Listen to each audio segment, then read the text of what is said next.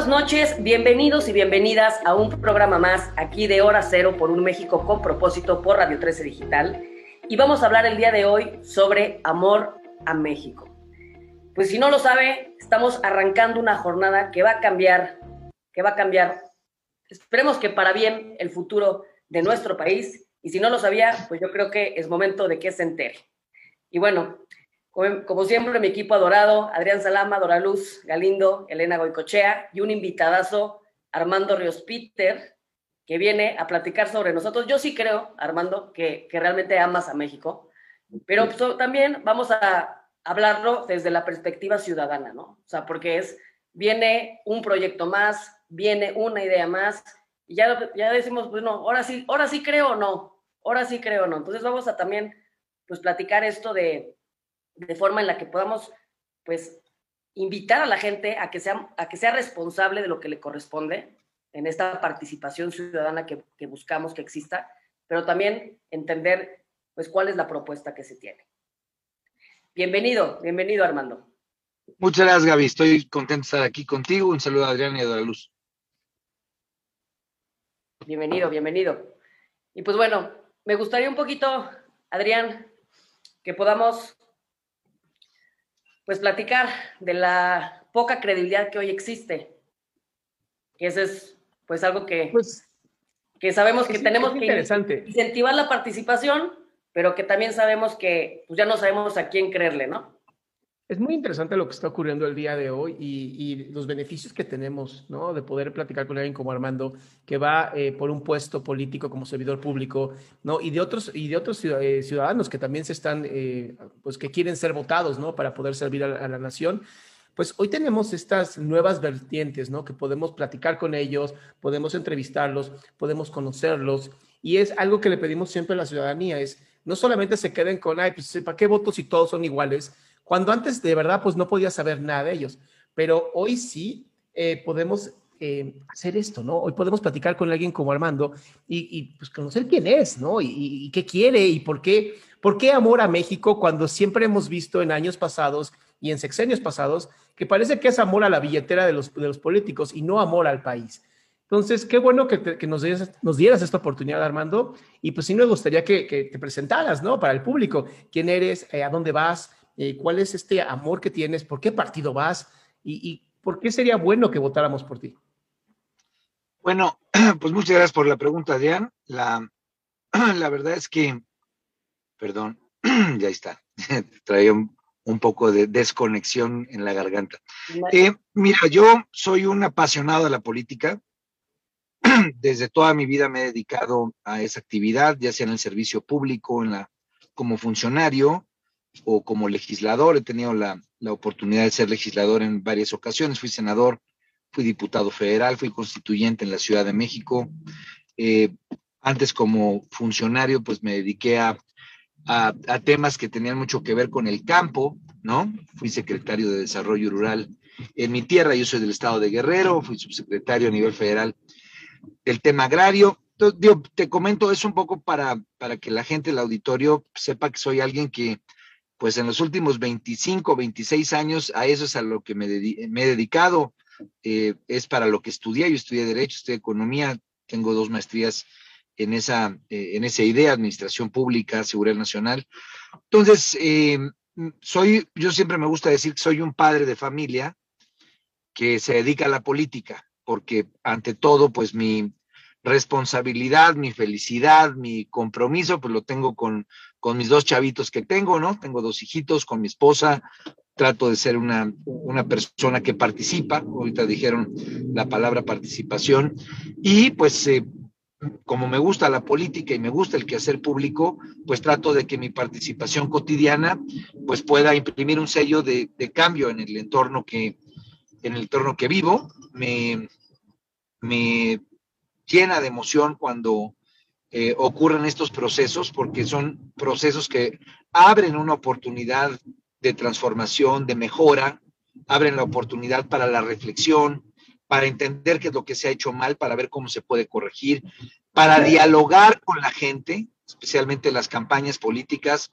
Y ahorita yo soy candidato a ser, eh, pues estoy buscando ser diputado local en la Ciudad de México, en el Distrito 12, ahí en la delegación Cuauhtémoc, lo que implica del Zócalo hacia la Condesa, del Zócalo hacia el viaducto.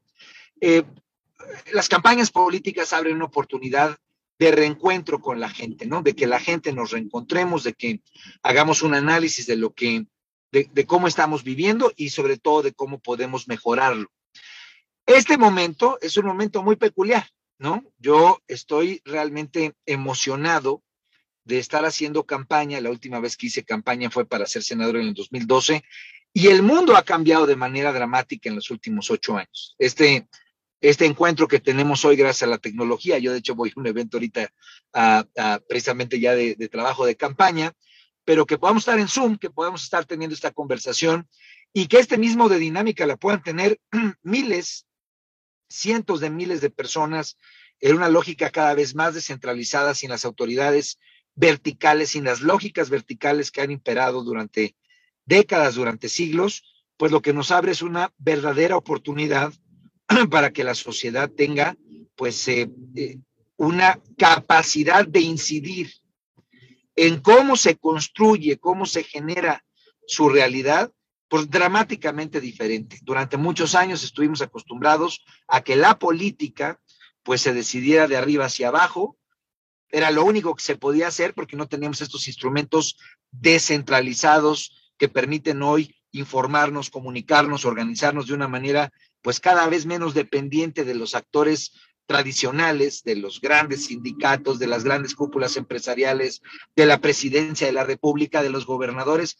Todo eso se ha venido modificando de manera dramática, exponencialmente participativa ha sido, digamos, ese cambio. Y hoy estar haciendo campaña en esa lógica lo, sintetizaría en lo siguiente hoy es realmente posible eh, transmitir y generar la conciencia plena de que el poder y la fuerza lo tiene la sociedad, que no lo tiene, digamos, la, la clase política, la élite tradicional, sino que lo tiene la gente. Eso lo estamos viendo, lo, lo hemos visto recientemente con la movilización de las mujeres, ¿no? Que hace un año las mujeres en un chasquido de dedos, en solamente un mes, hayan logrado parar al país para hacer una denuncia pública respecto al tema de la violencia que les aqueja, pues me parece que nos habla y nos evidencia con toda puntualidad, nos da un testimonio muy claro de dónde está el poder, de dónde está la fuerza y por qué esta campaña va a ser distinta de manera radical a las que se han tenido antes. Fue distinta la del 2018, fue distinta la del 2015, pero en este lapso de tiempo, esta, que es la más grande además de todo de la historia, pues sin duda alguna abre la posibilidad de que por primera vez en la vida de este país, verdaderamente la fortaleza, el poder, la fuerza, la tenga la gente, la tenga la sociedad, y en ese sentido, si se organiza mejor, pues podremos tener mejores resultados mucho más inmediatos para el cambio que se requiere. Muchas gracias, Armando. Pues, como siempre, todo suena muy bonito y también queremos hacerle eh, un poco al abogado del diablo. Entonces, Dora Luz y Elena traen algunas preguntas que hacerte, también eh, relacionadas a, a, dudas que han surgido ¿no? durante todos estos programas que hemos tenido. Entonces, le doy la palabra a Elena. Traes tu, tu, tu audio silenciado. Sí, perdón. Eh, hola Armando, ¿cómo estás? Muy buenos días y qué gusto de, de volver a saludarte. Ahora Hola, ya Elena, perdón, Perdón, no te saludé a ti porque no te veía en el cuadro. ¿Cómo estás, no, Elena? No, es que en el teléfono, en el teléfono luego no aparecen todas las caritas. Pero bueno, eh, sí, mira, Armando, yo te, te conozco de, de, un tiempo a la fecha, lo que dices, lo que haces, me parece congruente. Eh, y me parece que efectivamente, como, como dice Gaby, eres una persona que ama a tu país. Entonces, eh, eso es incuestionable. El, la, las dudas que yo tengo son más bien con respecto al partido, al partido que ahora eh, tú, tú, representas, eh, porque ahora lo que se ve es que todos tenemos un mismo deseo, como que todos visualizamos a México, pues que se abata la pobreza y, muchas cosas que tenemos en común como sueño, y los partidos también en su discurso. Sin embargo, lo que cambian son los proyectos, porque los proyectos es lo que te dice cómo hacerlo. Y ahora yo veo que hay la verdad, una crisis de partidos en general, los partidos tradicionales, porque se ha perdido ese proyecto. Eh, como que no, no, se ha desdibujado todo eso. Todo el mundo eh, le tira al otro, pero no te dice realmente en qué creen, cómo lo van a hacer. No, no hay propuestas, ¿no? Y yo creo que esa crisis nos ha llevado a lo que estamos viviendo hoy, en donde se ven dos, dos, este, dos, dos perspectivas. Una, el proyecto de la 4T, a donde se están alineando varios partidos, y otro que es el proyecto de los que no quieren a la 4T, pero no nos dicen qué quieren, ¿no? No, no, no hay una, un proyecto. Entonces, yo, yo a ti te pregunto, en lo personal como ciudadano, pues me queda claro qué es lo que quieres para tu país, pero ¿de qué forma se alinea el proyecto de tu partido al proyecto de la 4T? El cómo es lo que me preocupa. El que dentro de un congreso voten levantando solo el dedo a lo que les pasan, como está sucediendo con otros partidos que parece ser que son sucursales de Morena. Y ahora, por ejemplo, me preocupa un redes sociales progresistas donde sale a la luz que el verdadero dueño es López Obrador, Ebrard y, y, y, el Baster, ¿no? Entonces, sí me preocupa, sí me preocupa el proyecto, el proyecto de cada partido.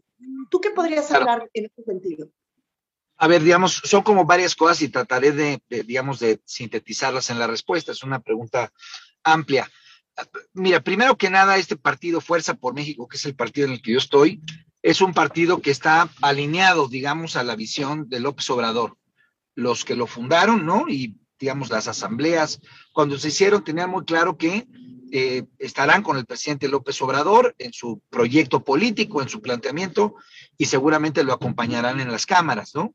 Eso no es algo que deba de extrañarnos, porque al final de cuentas, todos los partidos políticos en toda la historia de nuestra todavía joven democracia así ha sido. Cuando fue el PAN, pues el, PAN se alineaba con el planteamiento de Calderón o de Fox, en fin, la gente del PRI con Peña Nieto. Eso es algo que creo que es importante subrayarlo. Este partido, sus fundadores acompañaron a López Obrador en el 2018, votaron por él, hicieron movilización política para que ganara y han estado cercanos eh, a él, especialmente en la visión sindical, ¿no? En la visión, digamos, de la relación laboral, eh, que es, digamos, el core, el corazón, digamos, de quienes eh, armaron este partido político.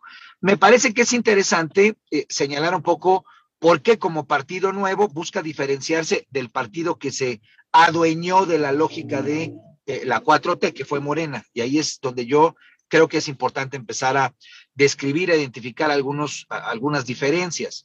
Eh, a mí me parece, y te, lo pongo en términos personales, que uno de los eh, terribles pecados del de, partido en el poder ha sido eh, pecar de dos cosas.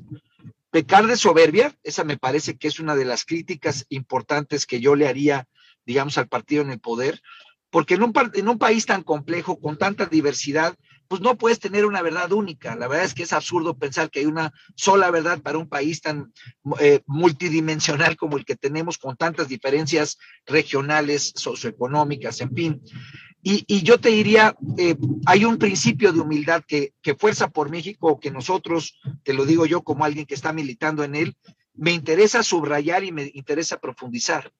Hoy la política requiere humildad no requiere soberbia, ¿no? Pues hay muchos tipos de puntos de vista, hay distintos análisis, distintos planteamientos, pero si ponemos en el corazón de cualquier encuentro, de cualquier diálogo, que por más distintos puntos de vista que tengamos, lo hacemos por el bien de México, por el amor que tenemos, entonces lo que te permite es, en vez de polarizar, cosa que es muy presente, tal vez la palabra que más he escuchado en política en los últimos años es polarización, ¿no? Dos puntos de vista, como dices tú, eh, sin que la política nos permita generar encuentros, conciliar, consensar. Pues esa es la chamba del político. La chamba del político es, oye, tú piensas una cosa, otra piensa otra cosa 180 grados diferente, pues hay que ver cómo nos acercamos, y si dos cabezas piensan mejor que una, pues tal vez mil, cien mil cabezas, aunque piensen diferentes, si las logramos poner en armonía, podamos pensar mejor y tener mejores respuestas. Entonces, eh, un principio básico que yo te diría es alejarnos de la soberbia que ha imperado. Y, voy a los, principios y luego a los planteamientos operativos, si me lo permites.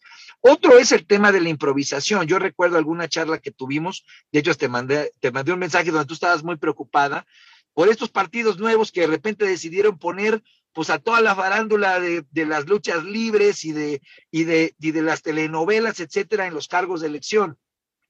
A mí, sinceramente, como presidente del partido, te lo dije y además de todo ahora te lo puedo confirmar, yo dije, por lo menos en las decisiones que ahí me correspondan, no va a pasar tener un candidato alcalde por el simple hecho de que sea conocido y porque sea un gran luchador, eh, y no social, ¿verdad? Sino un luchador literalmente de la lucha libre. Eh, creo que la improvisación es una de las críticas que se ha tenido eh, especialmente al partido en el poder, al actual partido en el poder. Creo que esta crítica de tener a gente que salió por tómbola, etcétera, nos generó una sensación a la sociedad, y me ha tocado escucharlo en muchos lugares, pues como que de repente, pues ahora estábamos, digamos, sin una conducción clara, sin la experiencia que se tiene que tener para algo tan importante y trascendente como es el gobierno, ¿no? Entonces, yo, yo, te diría, ¿qué es lo que buscamos? Buscamos hacer las cosas con profesionalismo, buscamos hacer las cosas con experiencia, obviamente con juventud, pero cuando ambas cosas están puestas, pues te permite tener mejores soluciones.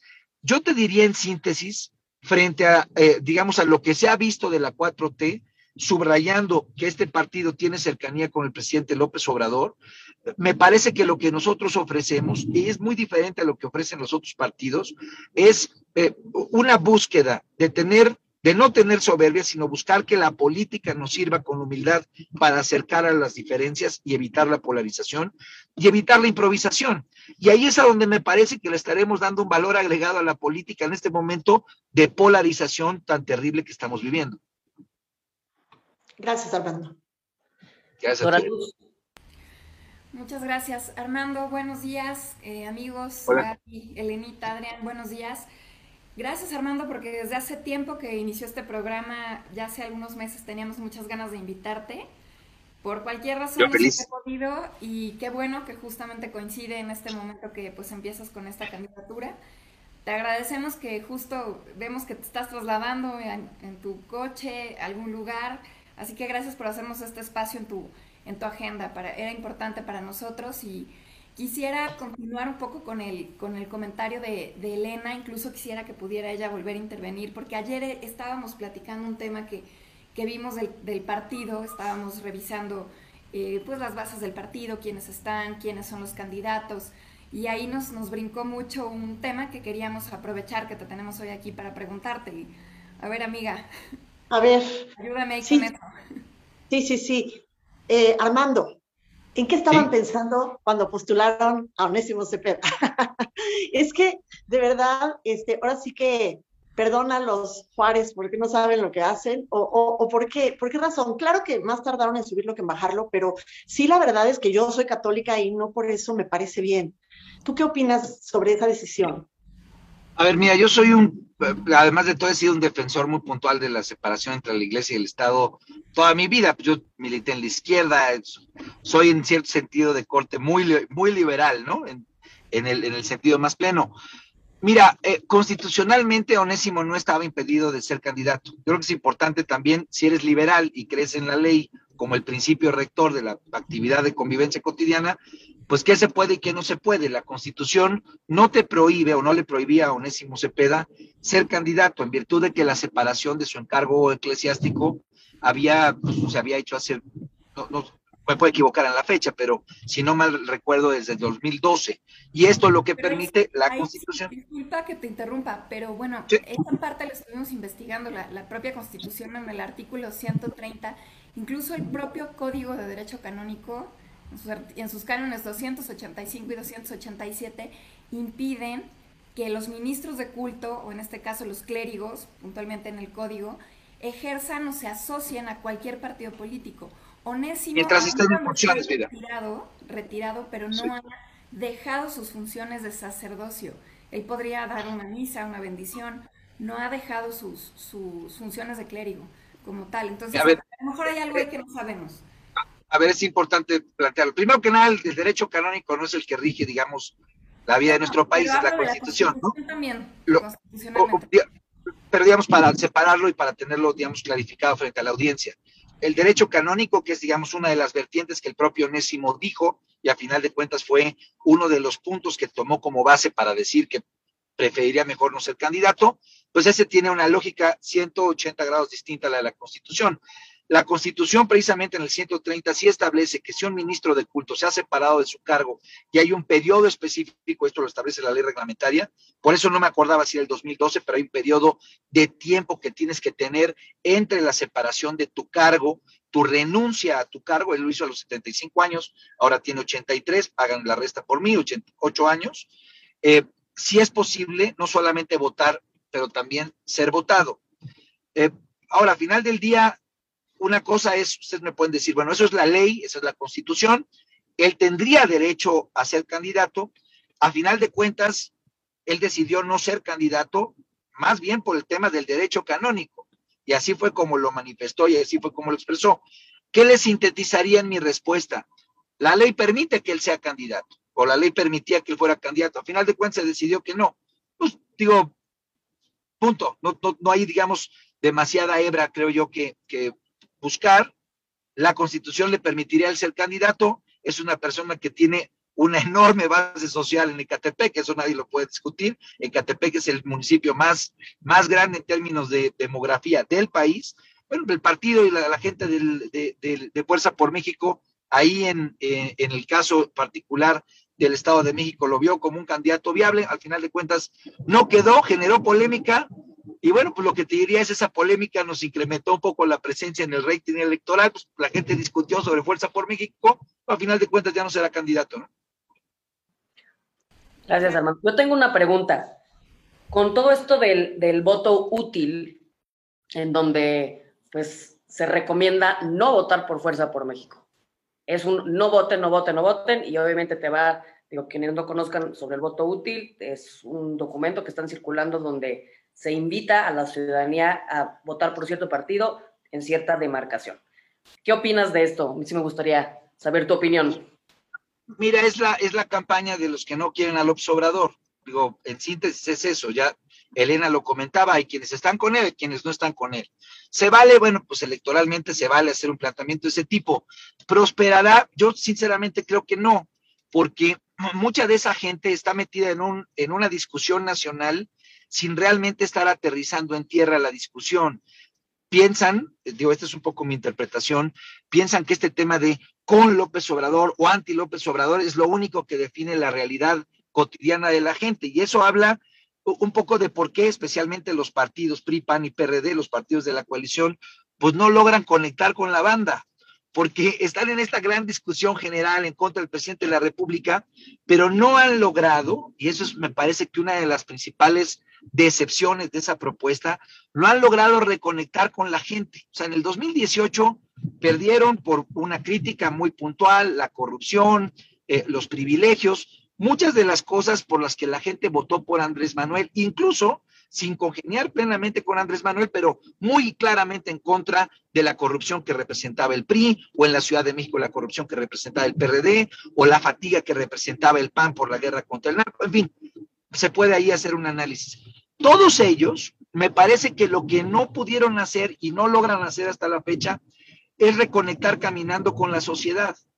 Esa me parece que es la principal deficiencia de ese planteamiento del voto útil. ¿Por quién va a votar la gente en estas elecciones? Es mi impresión, por la gente que vea más cercana en tierra. O sea, esta votación, a diferencia de como lo quieren ver los de la coalición en este debate de a favor o en contra de Andrés Manuel, tiene una parte, desde mi punto de vista, más profunda, mucho más, eh, mucho más necesaria para la gente, que es qué perfil tiene ese hombre o mujer que busca ser mi concejal, que busca ser mi regidor, que busca ser mi presidente municipal, que busca ser mi diputado local. Esa parte es en la que el tema del voto útil pues hace, hace cortocircuito, porque la gente quiere a alguien que conozca, que tenga experiencia, que sea humilde, como les decía yo, que tenga buenas propuestas, que lo antecedan buenos, eh, de buenos principios, buenas acciones.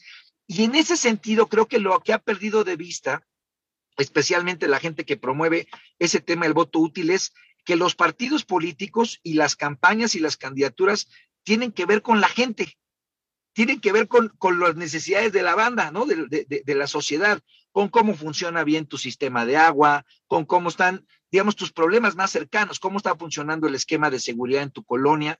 Y en eso me parece que el tema del voto útil, que sí lo veo como una campaña muy clara para decir estos pequeños partidos no aportan nada, pues cruje y a mí me ha tocado ver esa coalición, yo siempre lo digo y me parece muy simpática la alegoría, es como un tamal mal amarrado, ¿no? los tamales mal amarrados en mi tierra, pues cuando no le pones bien el hilo en la parte de abajo, de repente se desfondan, ¿no? ¿Qué es la coalición? Pues es eso, es un tamal mal amarrado, es un acuerdo de cúpula, es un acuerdo, digamos, de las dirigencias de los partidos que se les hizo pues muy lógico sumar eh, porcentajes de voto en cada lugar y decir de repente, en el distrito tal, que ha trabajado mucha gente del PRI, pues sabes que ahí lo va a liderar el PAN porque es el que tiene mejor posicionamiento. Esa, esa decisión de centro, primero en la vida partidista, les ha generado un caos, porque la gente legítimamente del PRI o del PRD o del PAN dice, oye, pero si yo llevo chambeando 10, 15, 20 años, ¿por qué pones a otro? Y al no haber un acuerdo político real, sino solamente un acuerdo de cúpula, en la base eso no está funcionando, yo lo estoy viendo en tierra. Digo, obviamente a mí me, me gusta que esté pasando eso porque yo les quiero ganar a ellos y le quiero ganar a Morena, ¿no? Eh, como militante de Fuerza por México. Pero me parece que tiene algo mucho más de fondo esos acuerdos de cúpula, en la medida en la que no se pusieron a plantear verdaderamente un nuevo acuerdo con la sociedad, no un acuerdo de cúpula de sociedad, ¿eh? No, un tema de, ah, nosotros representamos a la sociedad civil, somos la gente nice, somos la gente padre, representamos a la sociedad civil. Eso me parece que no logró cuajar y me parece que eso no va a tener un buen destino electoral. Eso es lo que yo siento y es lo que percibo. Pero lo quiero decir no solamente como una crítica, eh, obviamente la, crítica está presente, es el problema es que los partidos políticos no han, no han logrado reconectar con la gente. Morena la ha perdido en el desencanto, en muchos casos por soberbia y por improvisación, como digo yo, pero los otros partidos que perdieron el poder se dedicaron más tiempo a estar criticando a Andrés Manuel que a construir una propuesta alternativa y sobre todo de armarla con, con, con la base popular, con la base social. Eso no ha ocurrido. Y por eso creo que el tema del voto útil pues será una estrategia, algo les generará, pero solamente con un perfil de gente. No creo que con la base más popular y mucho más social. Oye, Armando, yendo con el con la metáfora del tamal, yo tienes razón, a lo mejor es eh, un tamal mal amarrado, pero yo veo que los demás partidos son un tamal muy bien amarrado, muy bien amarrado y no necesariamente para bien. Porque como tú dices, hay que fijarse en el perfil del candidato. Estoy totalmente de acuerdo, pero ¿de qué sirve que me vendan a un candidato con un perfil maravilloso, que haga clic conmigo, con mis valores, con mi proyecto de país, con lo que tú quieras? ¿De qué sirve si a la hora de ganar y estar sentado en la curul va a levantar el dedo, pues por lo que le dicten y no me va a representar a mí, sino que va a representar el proyecto de López Obrador. Entonces, pues sí, entiendo que para ganar votos puede ser, pero la verdad es que de fondo, pues está mal, está mal porque te están vendiendo un proyecto patito que en realidad es el mismo proyecto grandote, amarrado a lo grande. Yo corregiría un poco, digamos, si, si con toda claridad tú votas por un partido porque crees en el proyecto de López Obrador, hará sentido que votes por ese partido y por lo tanto que ese legislador vote por el López Obrador. Si no estás en eso, pues no votarás por él y votarás por alguien que esté en contra del López Obrador. Digo, dicho eso, que es como funciona cualquier democracia, eso no tiene, digamos, o sea, no estamos eh, descubriendo ninguna cosa compleja, o sea, no hay ciencia oculta en ello, es, habrá una plataforma, ¿no? En la que tú podrás votar por alguien que esté de acuerdo con las políticas de López Obrador y otras que no. Nosotros, y por eso creo que es importante ver el tema de fondo y especialmente donde creo que está la base del trabajo, eh, tiene que ver mucho con los espacios locales. Cuando yo te insisto de las diputaciones locales, cuando te insisto de las concejalías, de las alcaldías, en el caso de la Ciudad de México, que es lo que a mí me ha tocado llevar, pero en tema del, del proyecto nacional total, es ahí donde los perfiles de la gente más valen. Y yo creo que a veces es injusto, a mí me ha tocado ser legislador y me tocó muchas veces votar en bloque por el PRD, porque era mi plataforma política, y a veces disentir y, votar en contra del PRD. No me tocó ser legislador con un presidente perredista, pero yo veía a mis compañeros del PAN, a mis compañeros del PRI, ¿no? Y todos votaban, que son los de la coalición, pues que votaban en bloque por lo que decía su presidente, aunque estuvieran en contra. Me tocó N cantidad de veces pitorrearme de ellos en la, eh, digamos, en la tribuna, diciendo, oye, Carlos, ustedes no piensan esto. No, pero pues es lo que dice el presidente. Entonces, yo creo que no, no estamos viviendo un momento diferente al que se ha vivido en otras ocasiones. Creo que la parte local es muy importante subrayarla y destacarla, y ahí es donde yo no veo nada patito, porque en realidad es donde en esta nueva sociedad más comunicada, más integrada, más articulada, con más poder, eh, es donde está el principio, por lo menos de Fuerza por México, de nuestra base de trabajo en la, en la, en la elección y de, de nuestra base, de nuestra plataforma política. ¿Yo qué quiero? Como legislador, eh, Dios mediante seré legislador, estaré como diputado local en la Cámara. Sin duda alguna me gustará contrastar con Claudia Sheinbaum, con los alcaldes de otros, de, otros partidos distintos al mío, en lo que no estoy de acuerdo, pero también me gustará construir con ellos. Eso es un hecho, siempre lo he hecho como legislador, aunque siempre he sido legislador de oposición. Pero me parece que lo más importante es que en esa cercanía, este partido cuando plantea por lo menos hay que hacer un parlamento digital, nuestra propuesta política es mucho más transformadora que la que tiene Morena o que la que pueda tener el propio presidente López Obrador. Respetable como él ha entendido la transformación, pero nosotros creemos que la transformación tiene que ser participativa con el trabajo de la banda, de la gente.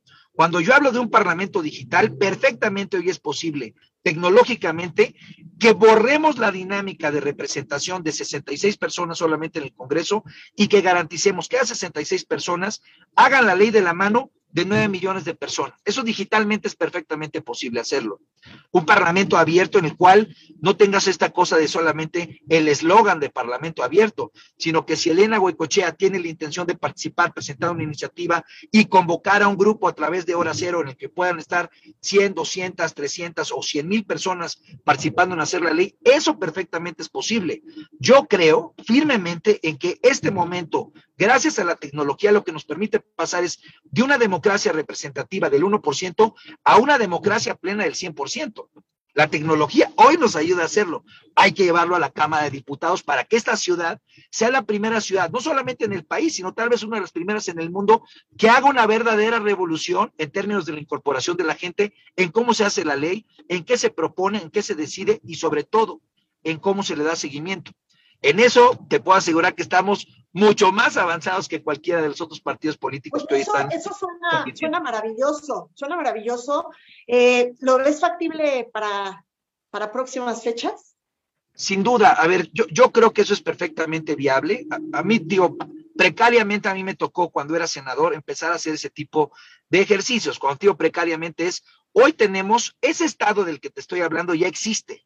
Es una suerte de protoestado, pero que todavía no está alineado institucionalmente. Hoy la gente participa en las redes sociales, critica, discute y lo hace, hace que la conversación sea mucho más paritaria.